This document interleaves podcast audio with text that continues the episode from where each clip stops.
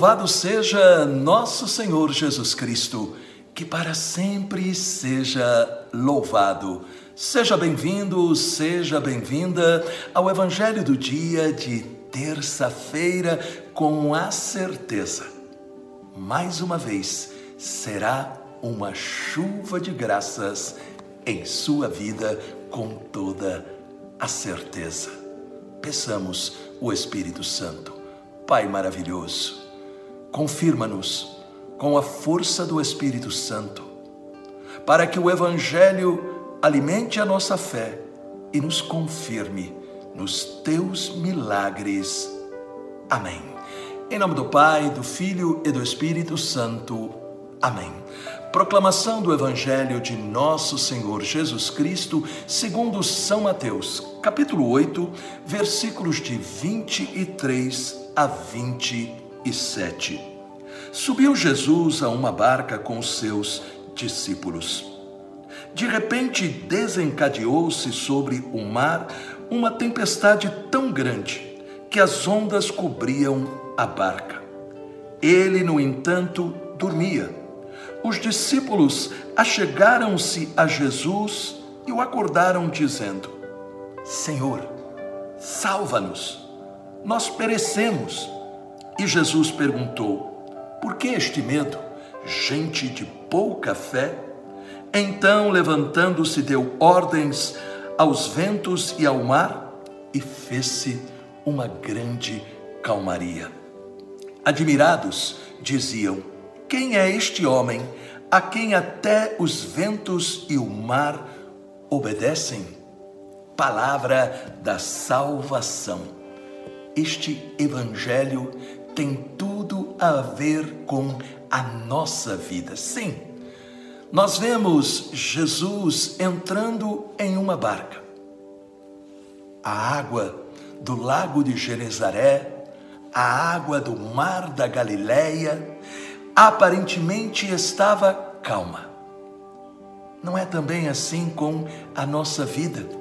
Tudo parece ir indo bem, e então nós estamos sorrindo, a saúde vai às mil, a nossa família está unida, não temos problemas de nenhuma ordem, mas de repente vem algo ameaçar, como aconteceu aqui no Evangelho. O que é que nós estamos vendo? De repente, vem uma tempestade. A palavra grega colocada aí poderia ter sido outra, significa uma grande tempestade, uma espécie de terremoto que ameaçava aquele barco de naufragar.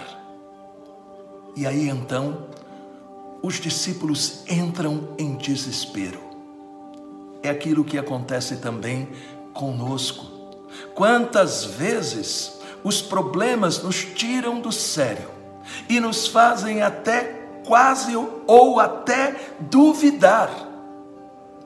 E aqui nós percebemos como é muito importante a gente entender a grande lição que os problemas, as tempestades da vida trazem para nós, porque é justamente nestas horas que nós vamos dar o testemunho daquilo que nós acreditamos, isto é, da certeza de que Jesus também está no nosso barco e nós não temos nada a temer. O grande problema é que às vezes nós temos uma fé para os momentos bons. E a nossa fé fica um pouco assim à deriva quando surgem as dificuldades. Mas repare, é nestas horas difíceis, é nestas horas de problemas, que nós temos que crer que Jesus acalma as tempestades não somente para o nosso benefício imediato, para nos ensinar principalmente a confiar nele em todas as coisas. Como é que você está neste momento? Quais são os problemas que você está enfrentando? Será que você está passando por um momento difícil ou, quem sabe, até uma crise? Quem sabe espiritual? Mantenha o seu foco em Jesus. O que aconteceu com os discípulos é que eles ficaram olhando para a tempestade e não olharam para Jesus que estava ali no barco. Quem sabe Jesus estivesse acordado. Duvido que ele estivesse dormindo com esta tempestade. Mas ele, como um bom, um bom professor, ele queria também ensinar de um modo prático seus discípulos a não serem daqueles que falam, que dizem, que creem em Deus, mas na hora H tremem na base. Nós podemos sentir medo, mas nós não podemos entrar no desespero.